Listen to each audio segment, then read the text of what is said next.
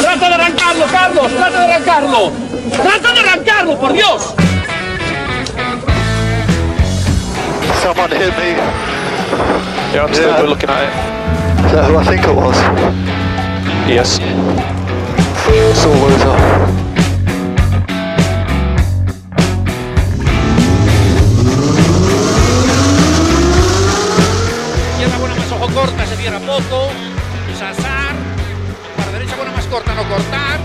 rápida.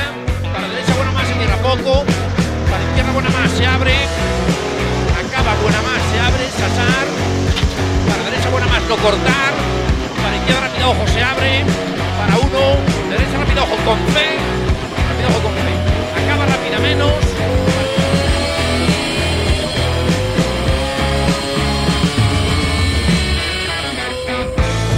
Yes, it's pole position. Yes! Oh, grazie ragazzi! Uh, che giro! Grazie!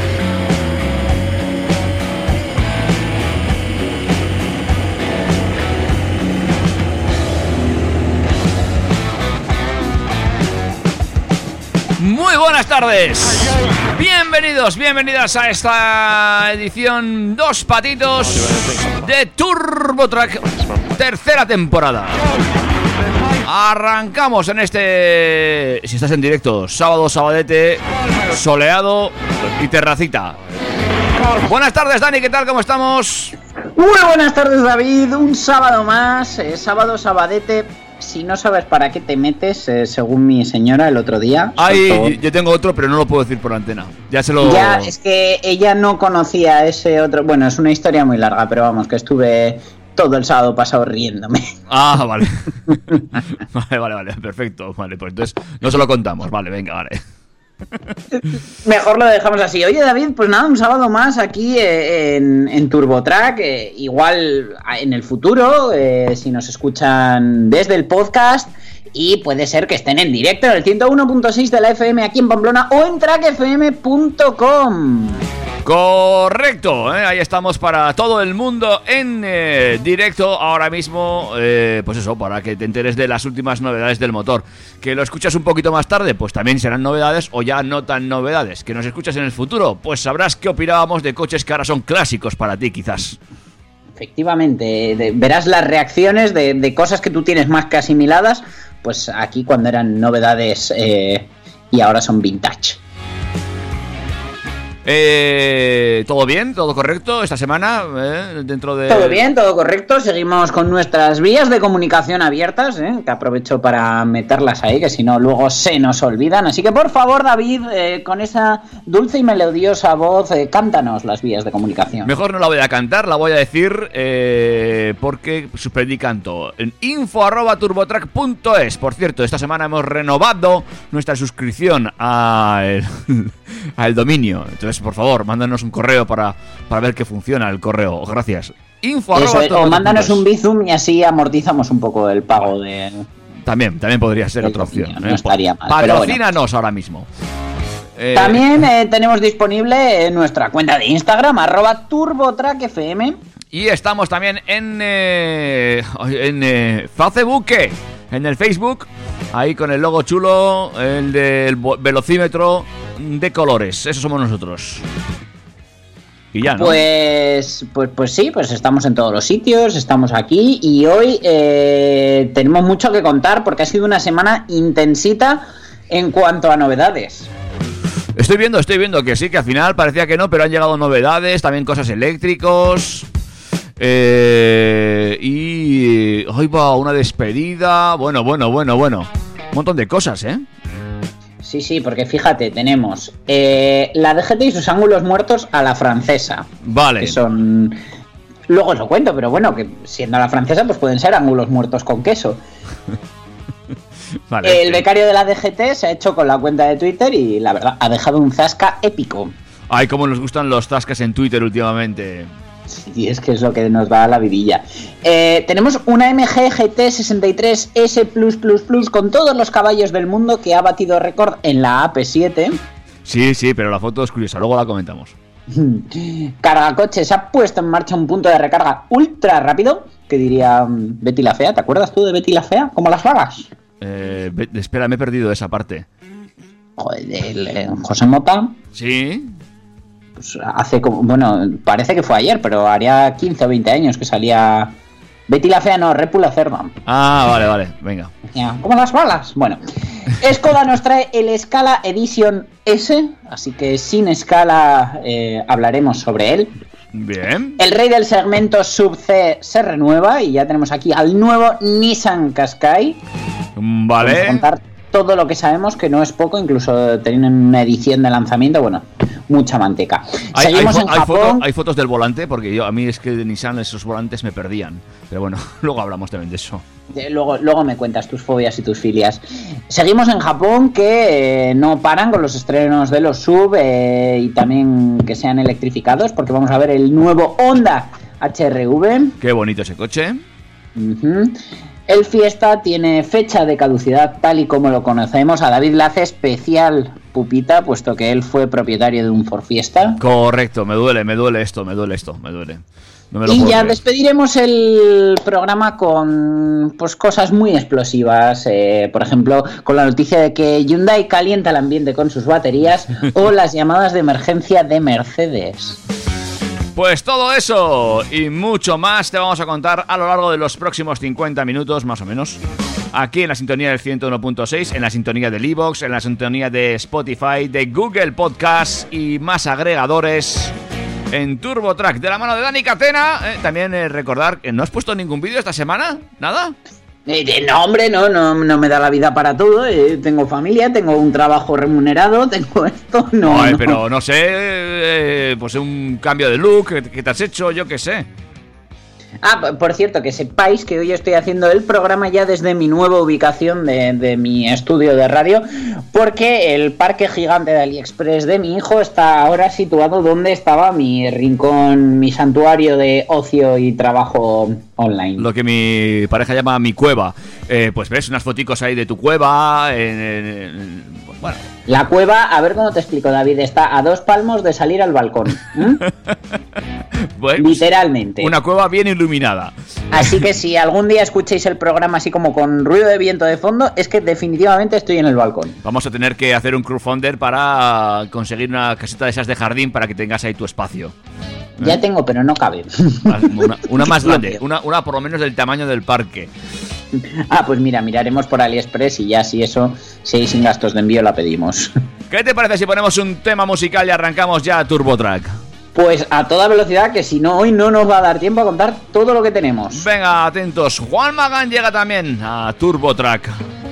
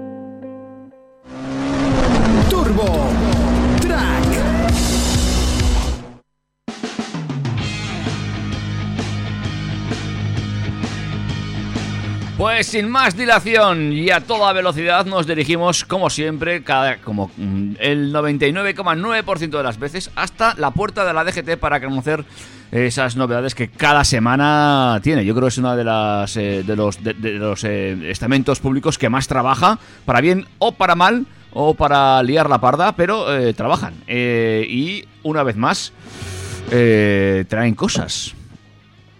Traen cosas, pero que además mm, las copian de otros países, cosa que está muy bien, salvo que pase como esta vez que han copiado una medida que está creando un fortísimo revuelo en toda la Unión Europea. Y es que Francia eh, ha adoptado una medida de señalización de ángulos muertos para vehículos pesados. Y eh, bueno, eh, Tráfico contempla ta- esta iniciativa de copiarlos dentro del desarrollo de trabajos que lleva a cabo para adaptar la normativa que regula la movilidad urbana, un ámbito que está viviendo cambios acelerados en los últimos años y que deberá adaptarse para incluir una regulación acorde para nuevos vehículos y servicios de uso exclusivo en ciudad. En este sentido, la medida de señalización de ángulos muertos está especialmente pensada para evitar afecciones a colectivos vulnerables en el tráfico, como peatones, vehículos especialmente sensibles, eh, que puedan ser pues, bicicletas, eh, bicis a motor, patinetes, etcétera. Entonces, bueno, básicamente eh, la- información que hemos encontrado es que en Francia se está liando parda porque eh, desde el 1 de enero está multado con 135 euros no llevar señalizado el, el vehículo con unas pegatinas que yo he encontrado en Amazon, muy chulas, de atención ángulos muertos. Que no está mal, o sea, quiero decir, no sé por qué se ha formado tanto revuelo. Sí que es cierto que supongo que tendrán que tener en cuenta que, bueno, eh, no estaría de más una normativa europea que regulara esto para no tener que poner la misma pegatina, pero en versiones de siete países diferentes o de 14 para cruzarse Europa entero. Pero básicamente son unas pegatinitas que pone atención, anglais morts. Y eh, hay que ponerlas en 47 sitios del camión, básicamente en las puertas delanteras, en el lateral de, la caja del, del carrozado, en la parte trasera también a unas distancias eh, determinadas. Y bueno, eh, hemos encontrado un pack de 3 por 11,90 euros, pero eh, hay una opción muy buena de 96 pegatinas por 289 euros. Lo que pasa que, claro, es la versión francesa Claro. y luego puede ser que la española cambie mm, un cachito del dibujo y, ya te la líen. Es el pack flotas, entonces, eh, claro, igual tú no tienes una flota o, bueno, siempre como el Netflix, a compartir con los amigos.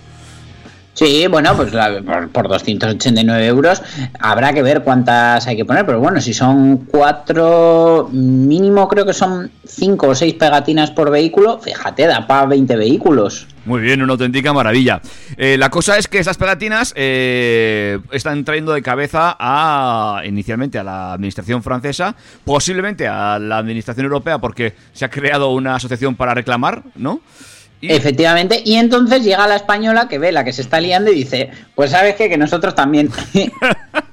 y como hacemos las cosas bien, será diferente. Claro. Para que se líe el doble. Eh, bueno, eh, claro, eh, entiendo que se líe, ¿eh? porque ya lo que nos faltaba, tener que marcar los ángulos muertos de tu coche. Y, eh, aparte, si yo voy en bici, no me voy a parar a leer si tiene un camión ángulos muertos o no. Ya lo sé, ¿no? ¿O no? Bueno, no sé, yo mm, intento preocuparme porque no me aplaste. Eso como, como primera opción. Y luego, mm, no sé, creo que es cuestión de sentido común, ¿no? No sé. O sea, es como poner, mm, cuidado, el vehículo se mueve. En fin, eh, pues estamos llegando a un nivel ya, ¿eh? Lo de, por favor, no se beba la lejía, que puede matarle, pues lo mismo, parecido. En fin, eh, ¿crees que llegará a buen término esta nueva iniciativa de la DGT? Ah, bueno, pues viniendo de la DGT lo más seguro es que no. Así que lo harán obligatorio. ¿Algo más que añadir? Yo, de verdad, o sea, por favor, que quiten ya a Pere Navarro de donde está y pongan al becario. claro, que mucho mejor.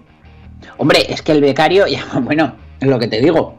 Se ha dejado caer por Twitter y bueno, nos ha dejado un mensajito que es mm, para cualquiera, o sea, para ti mismo, uno más. Y aunque tú ya sepas lo que te va a decir, porque pues bueno, todos somos súper buenos conductores y nadie lo hacemos, porque desde luego nadie hace lo que dice el tweet, pero luego vas por la carretera y te encuentras que la mitad de la gente te lo hace. El becario de la DGT ha dejado el mensajito de que el carril izquierdo no es el de los que tienen prisa, tienen un coche más potente o les gusta correr más. Es solo para adelantar. Y la velocidad del límite es la misma que la de los demás carriles. Usarlo bien evita accidentes y mejora la circulación. Es el, uno de los últimos rapapolvos que la DGT ha dejado a los conductores que abusan del carril izquierdo en las autopistas y autovías, una costumbre de la que no se libra casi nadie en España y parece que no tiene arreglo por más que insistan. Y eso que la ley sobre tráfico, circulación de vehículos a motor y seguridad vial es muy clara sobre esta norma recogida en el artículo 31 del Reglamento General de Circulación que dice fuera de poblado en las calzadas con más de un carril reservado para su sentido de marcha, el conductor de un automóvil circulará normalmente por el situado más a su derecha, si bien podrá utilizar el resto de los de dicho sentido cuando las circunstancias del tráfico o de la vía lo aconsejen, a condición de que no entorpezca la marcha de otro vehículo que le siga. Pero vamos, todo esto es lo que viene siendo el síndrome del carril izquierdo, ya que sigue habiendo muchos conductores que insisten en circular por este carril izquierdo o el del centro cuando lo hay, aunque el de la derecha esté libre o vayan prácticamente a la misma velocidad que los automóviles que circulan por la derecha. Que ahí, bueno, entran los del control de crucero a 120 adelantando a los que van a 119,8. Que bueno, pues eh, ahí están, que no les importa que se pueda entorpecer la marcha de otros vehículos. Hombre, pero si vas a 120 no puedes ya ir más rápido. Mm, Bueno, mm, tu 120 de marcador, pues si no puedes ir más rápido, ¿qué haces adelantando? O sea, explícamelo. No, sí, totalmente de acuerdo. ¿eh?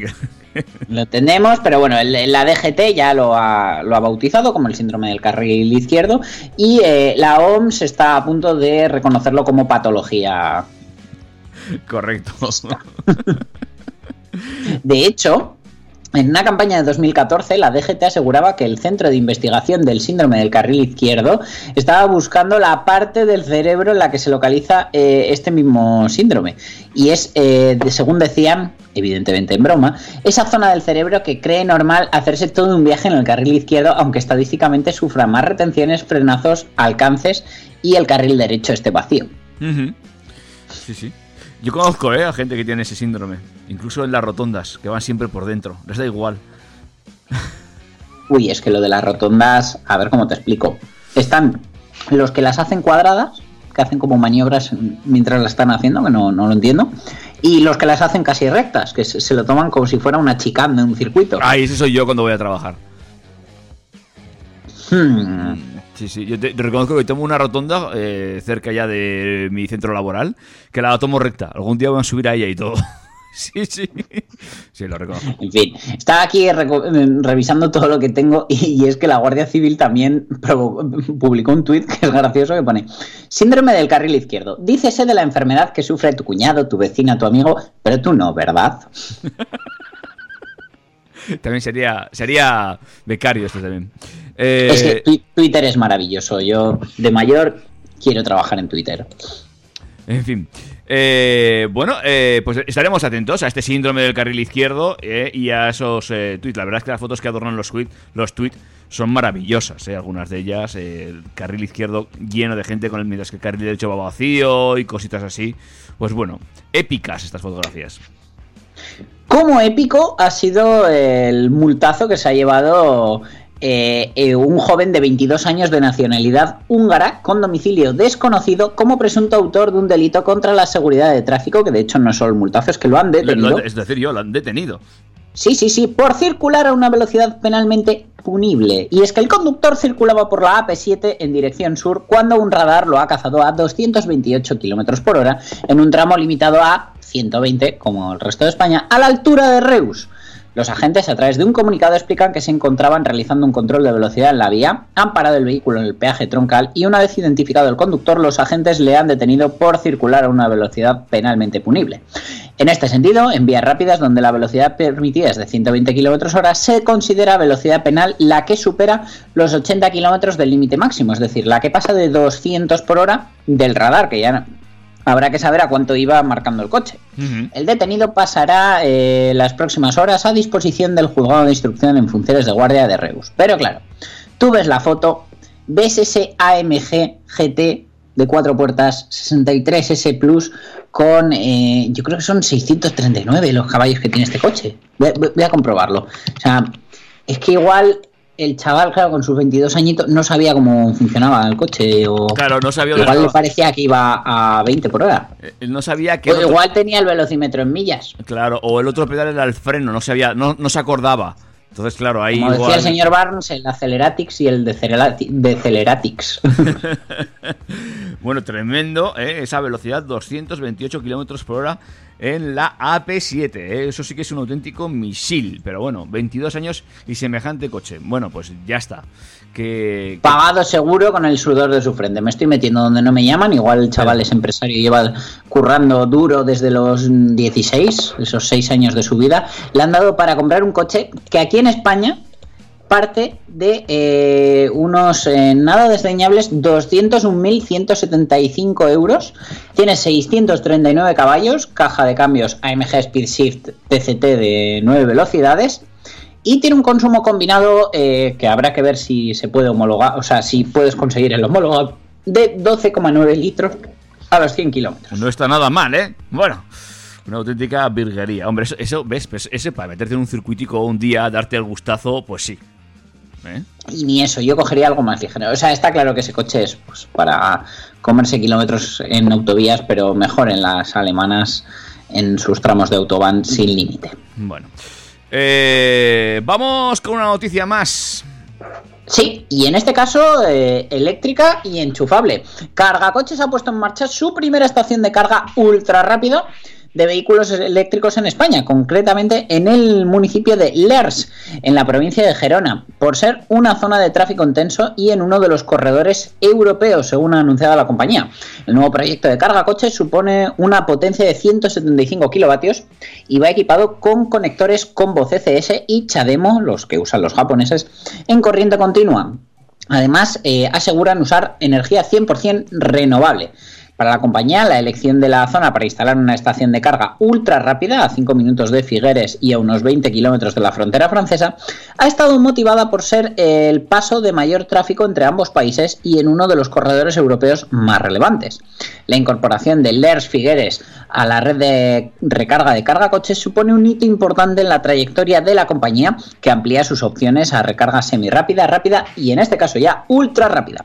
La apuesta de la compañía por los puntos de recarga ultra rápida en ubicaciones estratégicas se basa en acercarse lo más posible al concepto de echar gasolina que no lleva más de 15 minutos y que resulta muy atractivo para la mayoría de los conductores. Entre los nuevos puntos de recarga rápida que Carga Coches prevé abrir en el primer trimestre de este año destacan, apúntate, ¿eh? Ujú. Benicàssim, Almendralejo, Reynosa, Manzanares, Cádiz y varias zonas más en Cataluña. Bueno, pues estaré atento para cuando me compre mi coche eléctrico. ¿Eh? Ujú. Para poder cargarlo en menos de 15 minutos. Eh, Bueno, luego hace falta que el coche que tú te compres Admita la carga. esa potencia de carga, porque por ejemplo estamos ahora en pleno lanzamiento del Volkswagen ID4, que la técnica es exactamente igual que la del ID3, comparte plataforma también con el Skoda Enyaq, con el Cupra Elborn que saldrá más adelante, y según el nivel de motor y de batería que elijas, eh, la carga está limitada a 50 kilovatios o puede llegar hasta los 150 kilovatios, con lo cual por mucho cargador rápido que tengas, si el coche no admite más, no admite más. Lo que hay, pero eso te iba a decir, que al final eh, no sé cuántos vehículos ahora mismo en el, en el mercado estarán capacitados para, admitir, eh, para admitir esa capacidad de 175 kilovatios, una bestialidad. Eh, yo creo que no son muchos, ¿no? ¿Tú qué- No, la verdad es que no, a esas potencias no. Eh, en 100, 125 kilovatios ya tienes poco donde elegir. Hombre, evidentemente es un paso adelante y también es una apuesta de futuro. Eh, esperamos que las plataformas y la tecnología vaya eh, admitiendo ese tipo de cargas y también la red eléctrica que tiene que soportarla, ¿eh? que también tampoco es moco de pavo. En fin, eh, nos alegramos por carga coches. Oye, pues no está mala iniciativa y a ver si se van poniendo más porque hoy mismo también leía un titular donde decía que precisamente la escasa red de distribución de carga eléctrica pues está frenando en España eh, también la compra de vehículos eléctricos. Al final, pues parece que hay muchos, pero mm, eh, ya comentaste tú una vez eh, incluso que había que tener mucho cuidado donde ponías a cargar el coche porque a veces el cargador no funcionaba, estaba ocupado o cosas así.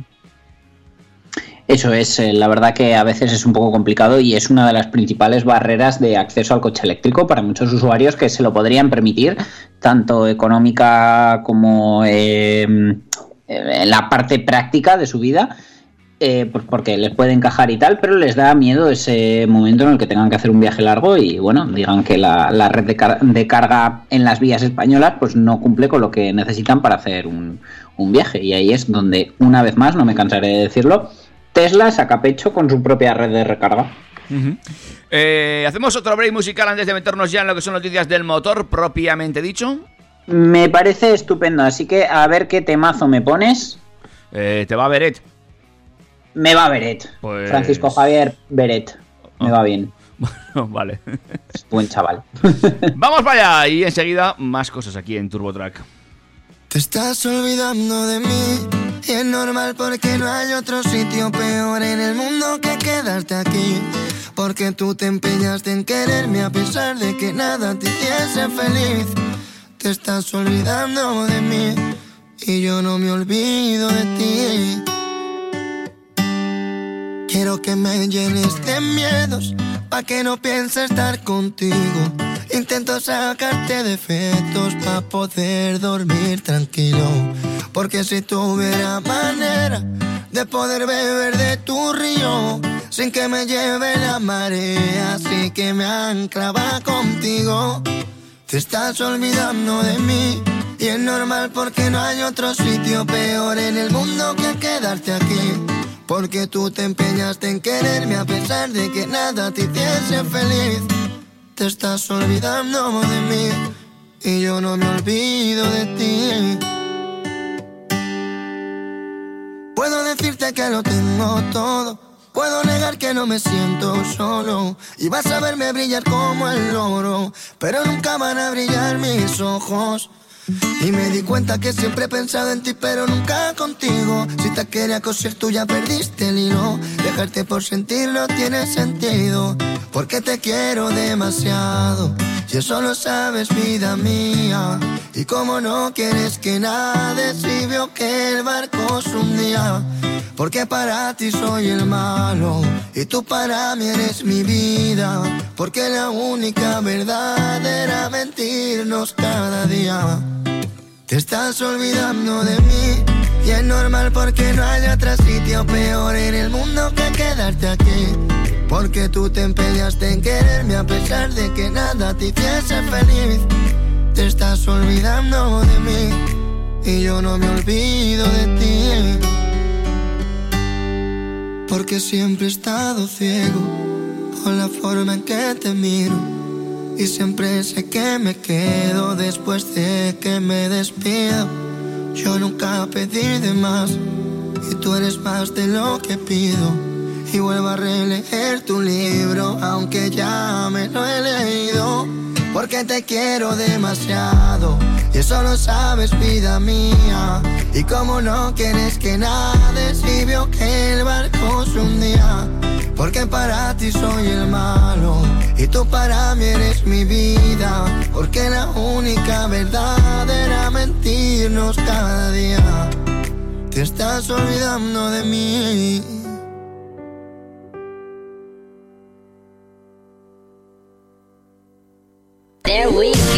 Las noticias del motor. Las noticias del motor.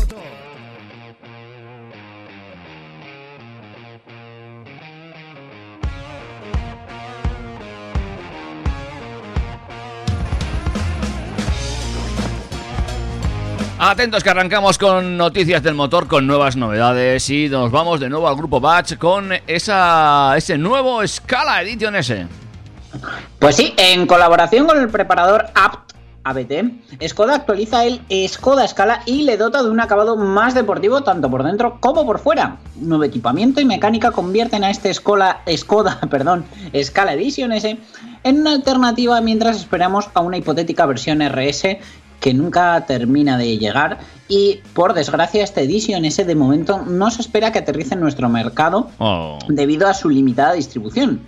Eh, la verdad, el coche impresiona, en diseño se puede comprar en tres colores de carrocería distintos, rojo velvet, negro mágico y gris acero.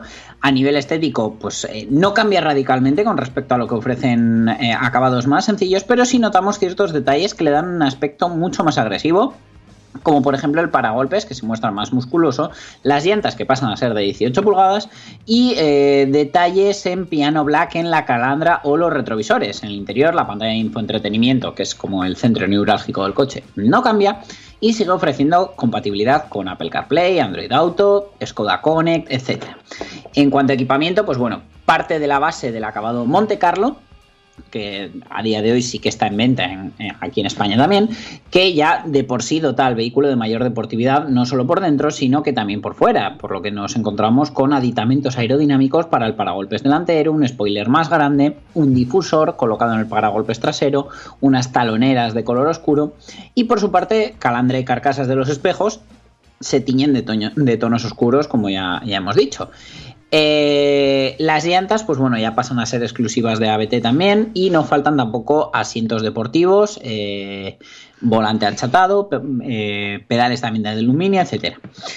Hasta ahora, la versión más potente del Scala era el 1500 TSI de 4 cilindros y 150 caballos, con un par máximo de 250 Nm de par, y tras pasar por el preparador APT, el resultado se traduce en 190 caballos con un par motor de 290 newtons asociados a un cambio manual de 6 velocidades.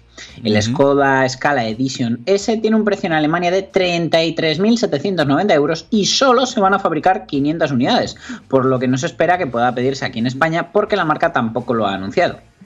Eh, la verdad que, bueno, mm, sí que puede ser una rara avis y un coche a la larga buscado, pero la verdad que le falta un poco de, de chicha, pero ya por culpa de, Skoda, que por su decisión de, utilizar parte de la plataforma de los utilitarios del grupo, pues eh, de momento a día de hoy el Scala no lleva un motor más grande de 150 caballos, porque desde luego el chasis, pese a no ser el mismo que un Golf, un León o un Octavia, funciona bastante bien y eh, es un motor que con más de 200 caballos de, de- ofreciéndose de serie, si montara el 2000 TSI, sería un juguete muy muy interesante. Eso te iba a decir yo, sería un auténtico juguete, ¿eh? Porque madre mía. Eh, pero no están nada mal esos 190 caballos que ofrece el 1.5 TSI. Lo, lo que pasa es que, bueno, fabricar 500 unidades, pues eso, limita mucho el que podamos ver un coche de estos circulando por nuestras carreteras. Bueno, Pero la verdad me ha parecido curioso porque, bueno, es eh, este tipo de preparadores a veces eh, no se fijan en, en modelos tan de a pie como puede ser la escala y la verdad que el resultado me, me ha gustado, es llamativo, la pena es que no vaya a llegar hasta aquí. Bueno, pues ahí está, una apuesta más de Skoda por la deportividad de su modelo Scala eh, y me imagino que es también una forma de poner un poquito el acento allí en Alemania, especialmente para fijar la mirada en este tipo de vehículos y en esta marca. Pues sí, pues sí. Y desde Skoda nos vamos directamente a Nissan, que nos ha traído eh, la novedad gorda de esta semana, porque después de 3 millones de unidades vendidas en Europa, eh, más de 325.000 de ellas en España, eh, el Qashqai se ha renovado. Y bueno, o sea, no, es- además de las cifras que te digo, o sea, es que ha sido el líder de su segmento durante 14 años de manera consecutiva. Ujú. Eh, pues sí, era una renovación prácticamente necesaria y eh, vamos a ver si con este nuevo Qashqai dan también en el clavo. ¿Qué nos ofrece esta nueva versión? Pues bueno, eh, al igual que en las dos generaciones anteriores, el diseño del nuevo Qashqai ha salido del estudio de diseño europeo de Nissan en Londres, en el Reino Unido, y aunque su estilo es inconfundible de Qashqai, la tercera generación es más musculosa, afilada y moderna. En el exterior, la postura mejorada de la carrocería del Qashqai es más decidida, con líneas superiores prominentes, una distancia entre ejes ampliadas y unas imponentes llantas de aleación de hasta 20 pulgadas que jamás se habían montado en un Qashqai. Madre mía. El frontal luce la parrilla Nissan V-Motion, eh, básicamente la que estrenó el, el en este caso ampliada, acabada en cromo con una franja secundaria de cromo satinado para resaltar su precisión y flanqueada por unos finos faros avanzados de matriz full LED con luces diurnas de tipo boomerang y eh, espacios muy reducidos entre todos estos detalles que generan una impresión de, pues bueno, según dicen ellos, calidad y precisión. Desde luego yo estoy esperando a verlo en directo. Pero bueno, lo que es exteriormente, pues el cambio es notable. Mm, no diría que parece más deportivo, pero sí un poquito más dinámico. Y va a estar disponible en 11 calores de carrocería con 5 combinaciones bitono, un total de 16 cascais diferentes que nos podemos hacer en cuanto a colores. Luego también, pues bueno, eso, el tema llantas, que llegamos hasta las 20 pulgadas, como ya hemos dicho. En el interior eh, han sido un poco alemanes en este, en este sentido. La verdad que el ambiente interior lo han mejorado. Se ve un coche más conectado, más cómodo. eh, una, tiene una iluminación ambiental que, bueno, le genera mucha paz interior, como digo yo. Eh, se ve que es bastante ergonómico, todo está a mano, eh, tiene un cuadro de instrumentos que parece que va a ser fácil de leer. Tenemos eh, una pantalla nueva de hasta 12,3 pulgadas para el cuadro de instrumentos, un head-up display de 10,8 pulgadas, que en este caso sí que es el mayor del segmento. Eh, nos ofrecerá datos de navegación, asistencia al conductor, información sobre la carretera y se proyecta directamente sobre el parabrisas. Luego tiene las funciones Home to Car, que son compatibles con Google Assistant y Amazon Alexa. Tenemos control del vehículo desde la aplicación del móvil para el claxon, luces, bloqueo y desbloqueo de puertas. La verdad que está muy, muy, muy conseguido. Y eh, bueno, la verdad que en cuanto a tecnología, pues no se queda atrás para nada. En cuanto a motores, tenemos el 1300 de gasolina en versiones 140 y 158 caballos, eh, microhibridadas, una hibridación ligera que bueno hace que baje un poquito las emisiones de CO2. eh, tienen además esta hibridación ligera con un conjunto que solo añade 22 kilos a la masa total del vehículo, con lo cual está bastante bien conseguido. Pero tenemos que decir que en esta ocasión no vamos a tener eh, versión diésel. Ajá. Se la han cargado y a cambio nos dan el e-Power, que es una versión eh, híbrida, híbrida convencional, de un motor de gasolina de 154 caballos unido a un motor eléctrico que hacen que en conjunto de 190 caballos. Bueno, eh, es una apuesta de Nissan por este tipo de, de vehículos. No sé yo, sí, y terminan de acertar con el fin del diésel para este tipo de coches, ¿eh? no para otros, pero mm, casi. A ver, si la versión eh, híbrida va bien, desde luego mm, es un puntazo porque, bueno, Sí. eh, están teniendo unos resultados muy buenos, pero sí que tenemos que tener en cuenta que, por ejemplo, si buscamos tracción total, solo la vamos a encontrar en el motor de 158 caballos unido a la transmisión automática Xtronic. El resto de versiones, el 140 caballos y el y el híbrido eh, se quedan con tracción delantera. Tenemos eh, cajas de cambio manuales de 6 velocidades para el 140 y el 158 caballos y eh, luego la Xtronic para el 158 caballos y supongo que no, no lo especifica la nota de prensa que he visto, el híbrido llevará un- una caja probablemente también de variador continuo. Ujú. Eh, lo que sí estoy viendo es encuentro por aquí fotos del interior. Ay, me, sigue pasando lo mismo, ¿eh? Dios, no sé. También es cierto que es una foto, luego hay que sentarse en el puesto de conducción porque todo cambia. Pero igual no, no termina de ser el... Mm, está bien, ¿eh? Pues yo creo que a mí, a mí sí que me va a encajar, pero bueno, o sea, han optado por la simplicidad, que no está mal en cuanto a diseño y tal, pero luego habrá que ver cómo es en su manejo, porque generalmente yo la sensación que tengo con este tipo de coches siempre es que no son absolutamente nada fáciles ni intuitivos de usar. Eso te iba a decir. Bueno, habrá que verlo, habrá que verlo, habrá que intentar probar este coche para, para ver cómo funciona. Eh, y bueno, ver también si mantiene en el tiempo esa apuesta de eliminar el, el diésel en este tipo de vehículos la gente de Nissan. Eh, también, bueno, si tú me dices que el e-Power te parece una buena apuesta, estoy de acuerdo. Pero bueno, habrá que ir viendo, habrá que ir viendo. Habrá que ir viendo, pero bueno, luego la verdad, eh, a ver, el Qashqai actual, aunque está bastante gastado, por así decirlo, eh, tiene cosas buenas. Por ejemplo, bueno, en una de las últimas actualizaciones recibió ya el Nissan ProPilot, que es eh, su conjunto de asistentes a la conducción y según dice Nissan es una de las innovaciones más apreciadas del Qashqai actual. Entonces, bueno, eh, según dicen a los clientes les encanta cómo ayuda sin problemas al conductor a la hora de mantener una conducción suave, precisa y segura, especialmente en condiciones de tráfico intenso, de noche o con mal tiempo.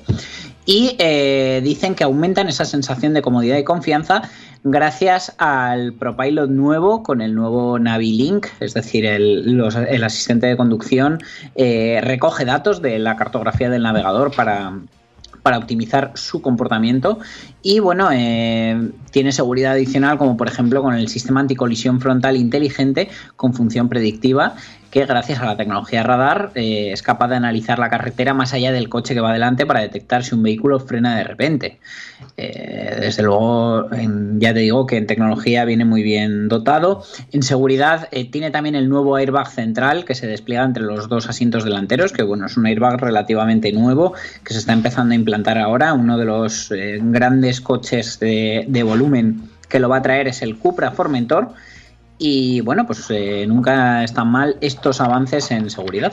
No, no, desde luego, desde luego, está muy bien. ¿eh? Estamos viendo también cómo los coches cada vez vienen más cargados de ayudas tecnológicas para, eh, eh, bueno, para la seguridad. Y bueno, mira, no había oído yo todavía lo del el airbag central, fíjate, pero lo veo bien. Pues sí, que, es- que sepas que ya se está montando en algunos coches, incluso aquí hechos en, en España, como pueden ser el Cupra Formentor. Eh, y bueno, pues todo lo que sea seguridad es bienvenido. Ya os digo que bueno, habrá que, ver cómo, viene el coche, en qué precios, en qué versiones. En tamaño, la verdad, ha crecido un poquito respecto al anterior. Ahora sí que pasa de 4 metros 40. Durante un tiempo, el Qashqai fue el sub más corto del segmento junto con el Ateca. Eh, y bueno, pues ahora ya va a dejar de serlo.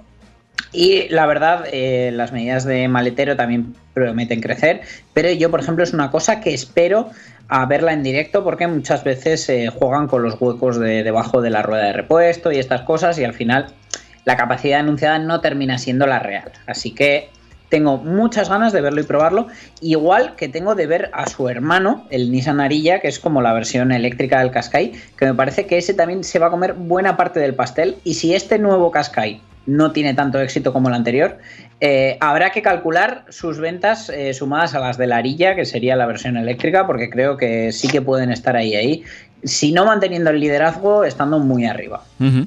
Bueno, pues estaremos atentos a todo eso. ¿Dejamos el cascay de lado o y seguimos con otra cosa, verdad? Bueno, como último apunte, Ah. mm, esta generación es clave para Nissan porque eh, según cómo se venda en Europa puede ser que al final el grupo Renault decida continuar o dejar de vender Nissan en Europa. Así Mm. que se juegan mucho con este Qashqai. Sí, ¿eh? Mm. Sí, sí, la verdad que tienen el ojo encima y, y si se vende bien, pues seguiremos teniendo Nissan en Europa, pero si no, eh, va a estar la cosa chunga porque desde luego el Qashqai es el- el- la cabeza de la espada de Nissan en, en Europa. Bueno, pues muy bien. Oye, pues eh, no sabía yo eso, fíjate. Pues está la cosa complicadilla. Nunca te costará sin Ya aprender. sabes que con, con lo que os conté de Renaulution y todo esto, Sí. pues eh, lo que quieren es simplificar, ahorrar costes y si hay una marca que en un país no se vende, se la cepillan y ya está, ya otra cosa mariposa. Eh, venga, pues nada, ala, a por más cosas. Y ahora hablamos de un coche que a mí estéticamente me gusta.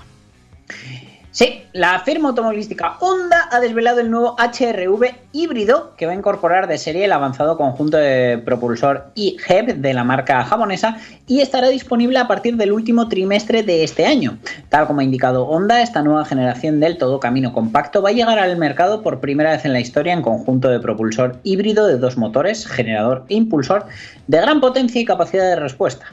El nuevo HRV va a ofrecer una eficiencia híbrida excepcional, así como características tecnológicas y de seguridad avanzadas, todo ello asociado a unas líneas atrevidas y elegantes de inspiración coupé, diseñadas para mejorar la comodidad y el espacio interior, según ha subrayado Honda.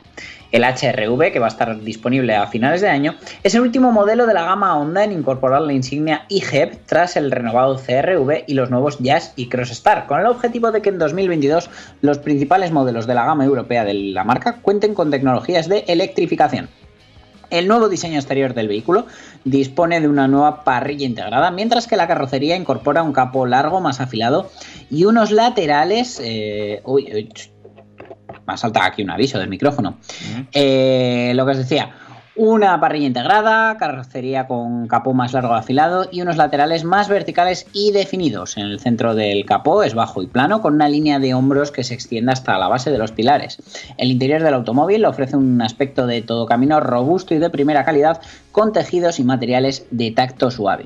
Yo lo veo y el coche mm, no me parece feo, pero me recuerda una barbaridad al Mazda CX30. O sea, perdón, al CX30 no, que también, al MX30. Mm, a ver, déjame que le eche un vistazo. eh, más a fondo. Es que este coche es una de mis debilidades, el HRV, de siempre lo ha sido. Siempre me ha gustado esta estética que tiene Honda en este tipo de vehículos.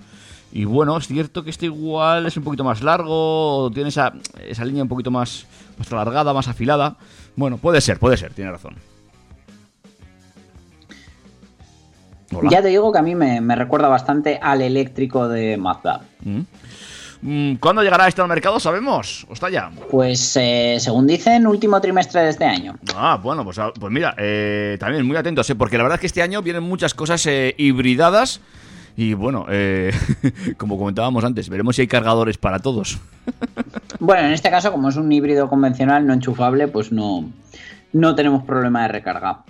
Vamos con la mala noticia del día. Mala o buena, según se vea, porque esta mismísima semana Ford ha anunciado sus ambiciosos planes de electrificación en Europa para 2030, ya que el fabricante norteamericano solo venderá en nuestro viejo continente modelos 100% eléctricos. Y teniendo en cuenta que a día de hoy solo cuenta con un vehículo de este tipo, que es el Mustang Mach-E, en su oferta, la transición no solo va a ser rápida, sino también radical. Y el corazón de esta estrategia, de esta estrategia eh, será la fábrica que tiene la compañía en Colonia, Alemania, que se convertirá en su principal centro de producción de vehículos eléctricos, ya que las instalaciones se van a adaptar en estos próximos años para industrializar la plataforma MEB del grupo Volkswagen, con el que actualmente Ford tiene una serie de acuerdos de colaboración de los que ya hemos hablado en, en otras ediciones de TurboTrack. Y el primer modelo eléctrico en salir de las líneas de producción de Colonia va a ser la novena generación del Fiesta, que se va a sentar sobre la plataforma modular MEB Lite. Esta arquitectura específica para modelos del segmento B, utilitarios, B-Sub, etcétera, que también hablamos de ella en, cuando hablamos de las futuras generaciones de Polo e Ibiza, va a ser una versión más pequeña y económica de la MEB que actualmente emplean, por, por ejemplo, los ID3 e ID4. Esta base se va a emplear en modelos como eh, los Volkswagen ID1 y ID2, equivalentes eléctricos de los populares Politicross, así como los sustitutos de los Ibiza, Arona, Skoda Fabia y Skoda Kamiq.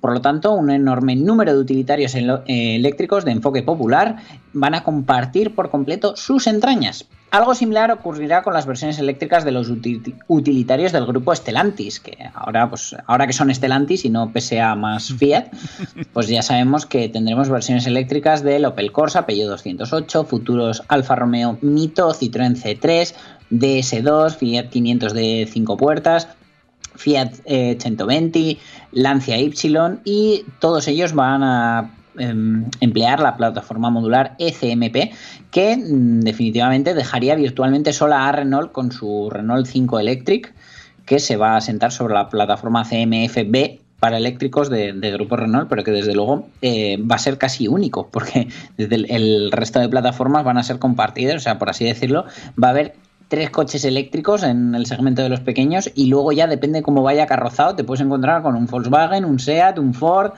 un Citroën y son prácticamente todos el mismo coche. A pesar de compartir base con los mismos modelos de Volkswagen, la estética del Fiesta sí que va a ser eh, sí que va a seguir siendo 100% Ford, apostando por un diseño más clásico que el de los alemanes. Entre otras cosas, el nuevo Ford Fi podría apostar por un capó más largo y horizontal que las propuestas del grupo Volkswagen que se caracterizan por un perfil de tipo monovolumen. Y si tenemos en cuenta que Ford tiene el objetivo de comercializar coches eléctricos asequibles y que el Volkswagen ID1 va a tener un precio de partida de unos 20.000 euros, deberíamos esperar que el Fiesta se moviera en cifras similares. Bueno, eh, mí me da penita perder el fiesta gasolina. Eh, al final, mm, mm, bueno, es, es, es- es esa cosita que tengo yo dentro. Habrá que ver estos coches también, ¿eh? Supongo que cuando los Fiesta perdieron el starter hace 35 años, pues alguien pensó en lo mismo que tú. De todas formas, habrá que ver eh, estos, estos nuevos fiestas, esta novena generación de, de- de fiesta. Y tienes razón en una cosa que has hecho mención, que es que prácticamente mm, el 90% de los coches que vamos a ver de esta gama en carretera comparten tres, eh, tres, tres plataformas. Y, bueno, eso es lo que está llevando la industria. De- Sí, sí, o va a ser la MEP de Grupo Volkswagen Comfort, o va a ser la, la CMP de Grupo Stellantis, o la CMF de Renault, que bueno, parece que de momento solo tenemos confirmado que la va a llevar el, el futuro Renault 5, ese R5 que tantas ganas tenemos de ver, que en el concept promete tanto y ser tan fiel al original. Ujú. Qué curioso esto de la industria del motor, ¿eh? Cómo tanta competencia acaba llevando a compartir gastos, eh, incluso en el desarrollo de vehículos, como compartir plataforma, que es, eh, al fin y al cabo, es eh, sobre lo que crece el resto del vehículo, fíjate. Sin duda, eh, vienen tiempos extraños para los que hemos conocido eh, a cada marca con un carácter diferente, con, con unos rasgos propios y que ahora ya no es solo que todos los coches se parezcan entre sí en diseño, que sucede mucho, sino que mm, técnicamente también lo van a ser. Al final, no sé, parece que vamos a tener solo cuatro marcas de coches. Ya, ya veremos hacia dónde va el mercado, en fin. Eh, bueno, va, nos vamos ya prácticamente con dos eh, curiosidades, ¿no? Sí, no sé si da tiempo de poner un break musical entre medias, bueno, si pues no, si somos rapidicos, sí, lo que tú me digas. lo seremos. Venga, pues vámonos con, con una rápida canción y nos despedimos con un par de cotilleos.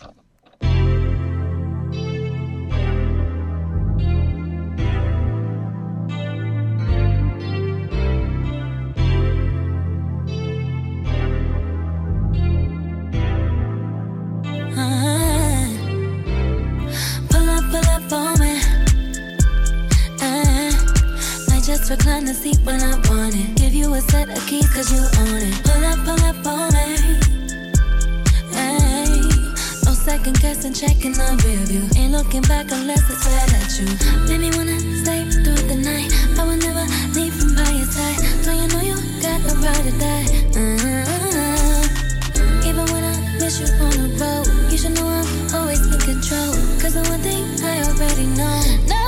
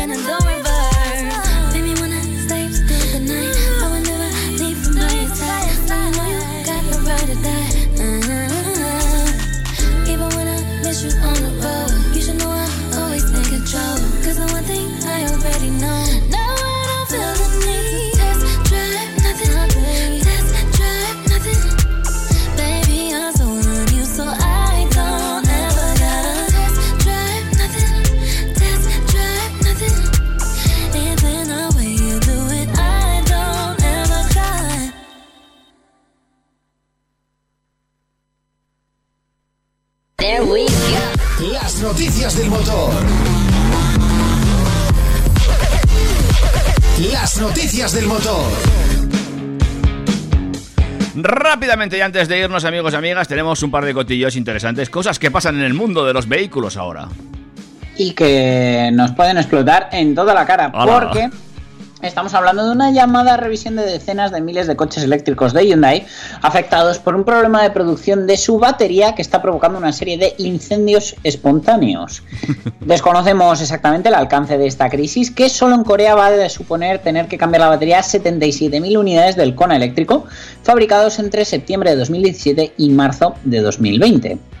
Eh, falta confirmación, pero todo indica que las unidades europeas también estarían afectadas, eh, ya que, bueno, mm, puede ser que, que al llevar las baterías de LG, que son las que están dando problemas, pues esté afectado también. Esta enorme operación, además de compleja, se estima que puede llevar entre uno y dos años completarla, el reemplazo de todas las baterías, y tendrá un elevado coste que se estima en unos 1.400 millones de euros.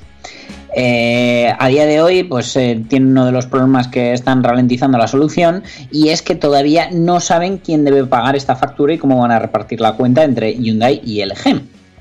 Desde luego es un duro golpe y eh, incluso podría llegar a empeorar si añaden también a la operación las 21.000 unidades de Hyundai Ioniq que podrían estar afectadas, así como los autobuses eléctricos, eh, uno de los cuales precisamente ha ardido esta semana pasada mientras estaba estacionado en la ciudad surcoreana de Changwon.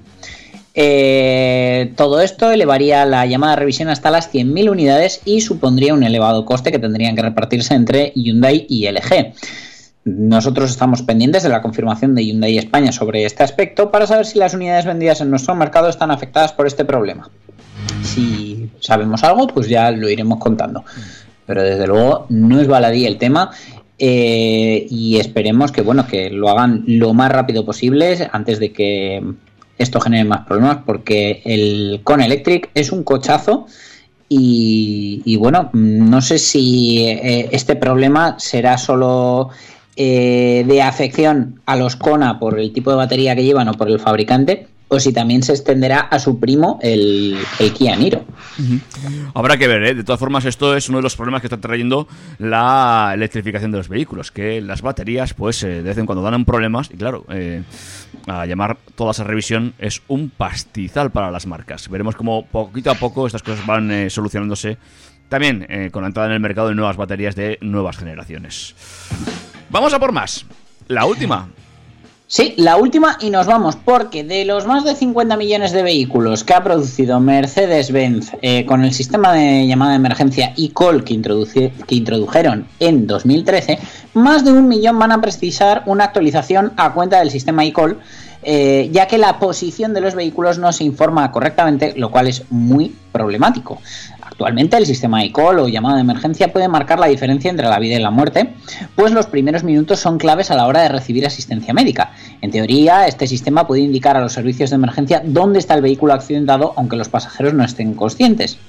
Y eh, en la práctica, aunque a veces puede no ocurrir, eh, Mercedes lleva meses investigando por qué el módulo de localización puede fallar indicar una posición incorrecta del vehículo, que es lo que sucedió en octubre de 2019 como, cuando comenzó una investigación al haber informado de un coche de una posición incorrecta para ser socorrido. El sistema eCall normalmente avisa directamente a un centro de controladores dependiente del fabricante y de ahí se pasa el aviso al 112. Eh, una sola llamada motivó esta investigación y los técnicos se tiraron un tiempo determinando el origen del problema. El fabricante hizo pruebas hasta comprobar que había más casos y el módulo eh, está dando una posición incorrecta en una situación bastante concreta y es que ocurre cuando se interrumpe la, la alimentación eléctrica del módulo cuando se ha producido un accidente. Eh, solo en 2018, cuando este sistema se hizo obligatorio en la Unión Europea, ya había en la carretera 3,5 millones de Mercedes con sistema eCall. Así que ahora la actualización pues, va a ser también para unos cuantos cochecitos. Eh, bueno, un sistema muy interesante este del eCall, que como bien acabas de decir ya es obligatorio prácticamente en todos los coches de nuevas generaciones y que fíjate si puede ayudar, pero claro, si te manda a la otra, al otro barrio, pues, eh, pues eh, tenemos un problema, ¿eh? Sí, es que además afecta a las clases A, B, C, CLA, CLS, G, GLA, GLB, GLC, GLE, GLS, GT, E, S, SL y SLC, tanto de Mercedes como de Mercedes AMG. Así que, ya ves, o sea, es que solo en Estados Unidos hablamos de casi 1,3 millones de coches. Bueno, esperemos que solucionen el problema cuanto antes para sentirnos más seguros también dentro de esos coches con el sistema eCall en Mercedes. Sí, por lo menos, además, eh, la solución pasa por una actualización de software, así que, bueno, tampoco habrá que mancharse mucho las manos. Dani, que te tengo que dejar. Pues nos vemos la semana que viene aquí en TurboTrack, en Track FM en el 101.6, en trackfm.com, en podcast, en Facebook, en Spotify, estamos en todos los lados. Nos vemos, David. Cuídate mucho. Un abrazo. Adiós. Macho, yo no sé tú, pero yo me lo he pasado muy bien, macho.